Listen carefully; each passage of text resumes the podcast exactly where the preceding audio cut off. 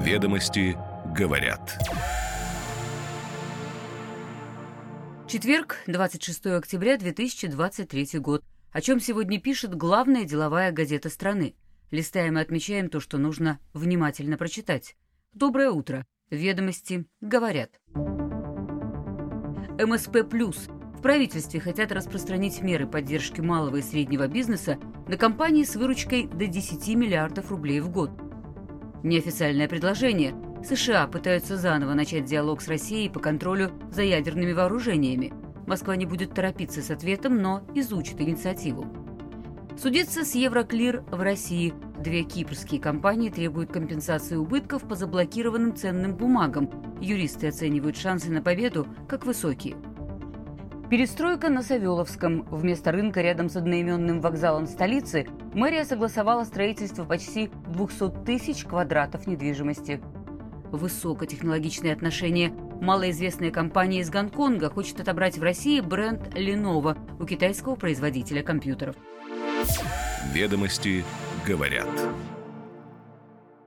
Минэкономразвития подготовила законопроект, распространяющий меры господдержки малого и среднего бизнеса на компании, превысившие пороговые значения сектора, так называемую категорию МСП+.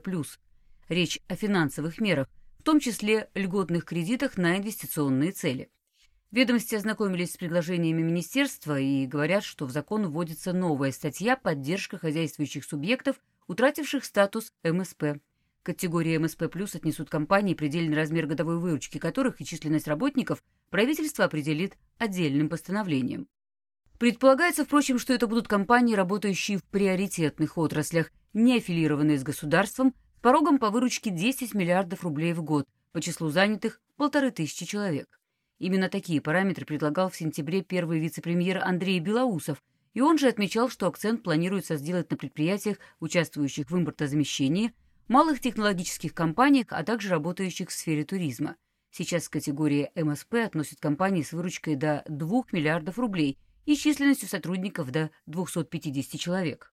Ведомости вместе с экспертами сегодня подробно разбирают и почему эта инициатива важна для текущего состояния российской экономики, согласится ли Минфин с предложенным уровнем выручки и какие налоговые меры тут должны быть приняты. Для МСП+, предлагается в частности разработать переходный налоговый режим, плавный, от упрощенной системы налогообложения к общей, потому что это как раз зона риска при росте компании.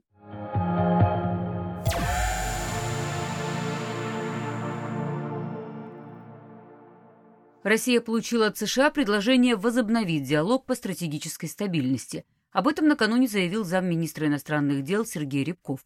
По его словам, предложения были переданы в неофициальной форме, и сейчас российская сторона их изучает.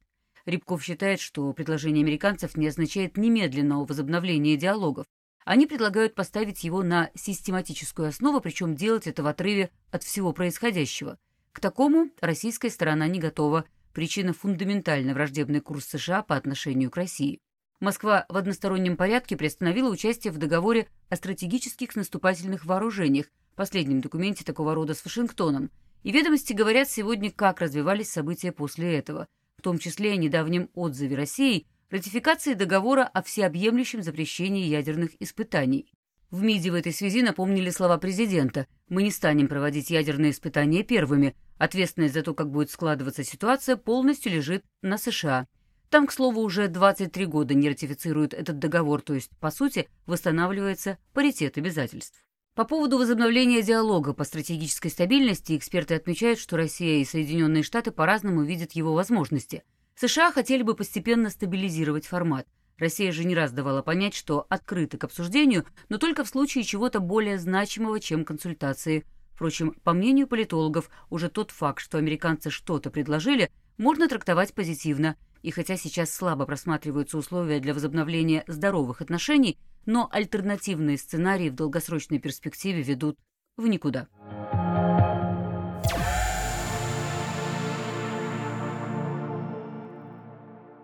Две кипрские компании «Гикалина Инвестментс» и «Перпреция» подали в арбитражный суд Москвы иски к бельгийскому депозитарию «Евроклир» и кипрской дочке «Ренессанс Капитала» «Ренессанс Секьюритис».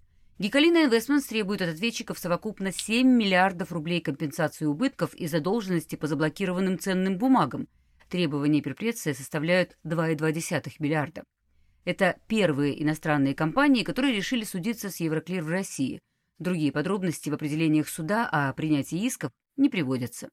Ведомости говорят, что предположительно конечные бенефициары кипрских компаний – совладельцы Фосагра, семья Гурьевых. Юристы отмечают, что закон позволяет подавать в российские арбитражные суды иски, связанные с санкциями, в том числе и иностранным лицам, и полагают, что иск в российский суд, а не в кипрский или бельгийский, имеет больше шансов на успех. Хотя подобной судебной практики в России нет, но скорость вынесения решения может быть выше, а затраты меньше. Иностранная регистрация, полагают эксперты, не должна помешать кипрским компаниям в российском суде, если спор действительно связан с санкциями. Но удовлетворение требований будет, конечно, во многом зависеть от фактических деталей спора.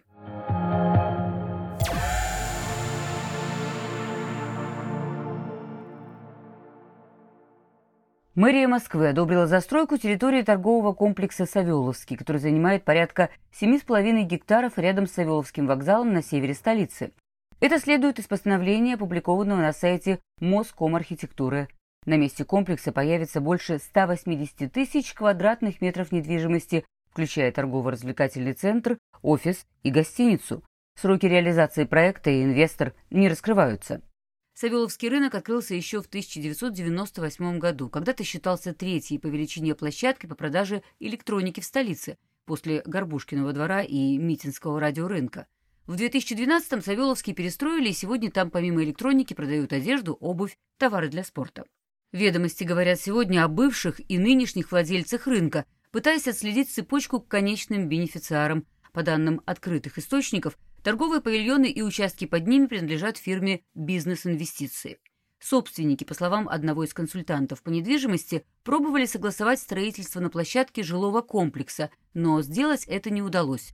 По разным экспертным оценкам, инвестиции в одобренную застройку оцениваются от 29 до 37 миллиардов рублей.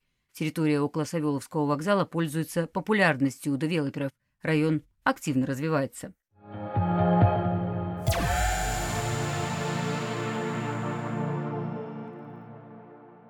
Гонконгская компания SIDL Smart International Distribution Limited намерена добиться отмены охраны бренда китайского производителя компьютерной техники Lenovo в России.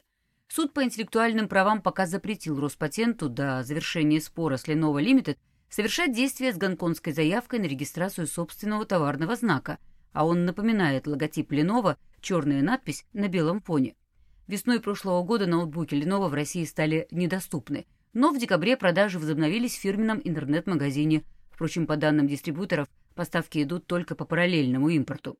А между тем товарный знак Lenovo подлежит охране на территории России по целому классу товаров и услуг. Но заявитель полагает, что компания бренд не использует. Аналогичные иски о досрочном прекращении охраны товарных знаков SIDL в сентябре подавала к Xiaomi, а в прошлом ноябре – к Dyson. Суд тогда приостановил рассмотрение заявки до завершения спора – по делу Xiaomi все закончилось еще быстрее. Роспатент отказал SIDL в регистрации товарного знака. Со ссылкой на экспертов ведомости говорят, что алгоритм действий гонконгской компании один и тот же. Похоже на стратегию санитара леса, который захватывает товарные знаки ушедших из России правообладателей, хотя вот Xiaomi об уходе официально не заявляла. Стоять за SIDL могут и так называемые компании-тролли, которые потом будут делать обратную продажу знака его же правообладателю – либо же конкуренты, желающие войти на новый рынок. Не исключают эксперты, что Smart International может и вовсе специализироваться на предъявлении исков, и тем не менее некоторые шансы, пусть не быстро, но зарегистрировать знак аналогичный Lenovo у нее все же есть в случае пассивности ответчиков.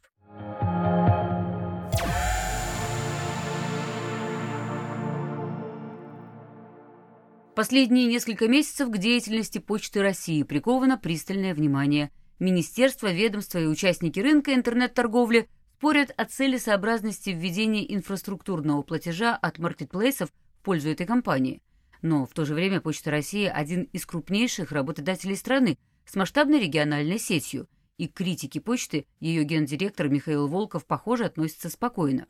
В интервью «Ведомостям» он рассказал, на чем базируется идея об инфраструктурном платеже, что такое феномен почты и как компания справляется с дефицитом кадров на растущем логистическом рынке.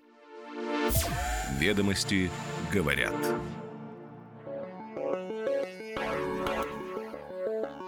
Каждое утро по будням «Ведомости говорят». Краткий обзор основных публикаций главной деловой газеты страны. Следим за развитием событий и новыми трендами – до встречи завтра.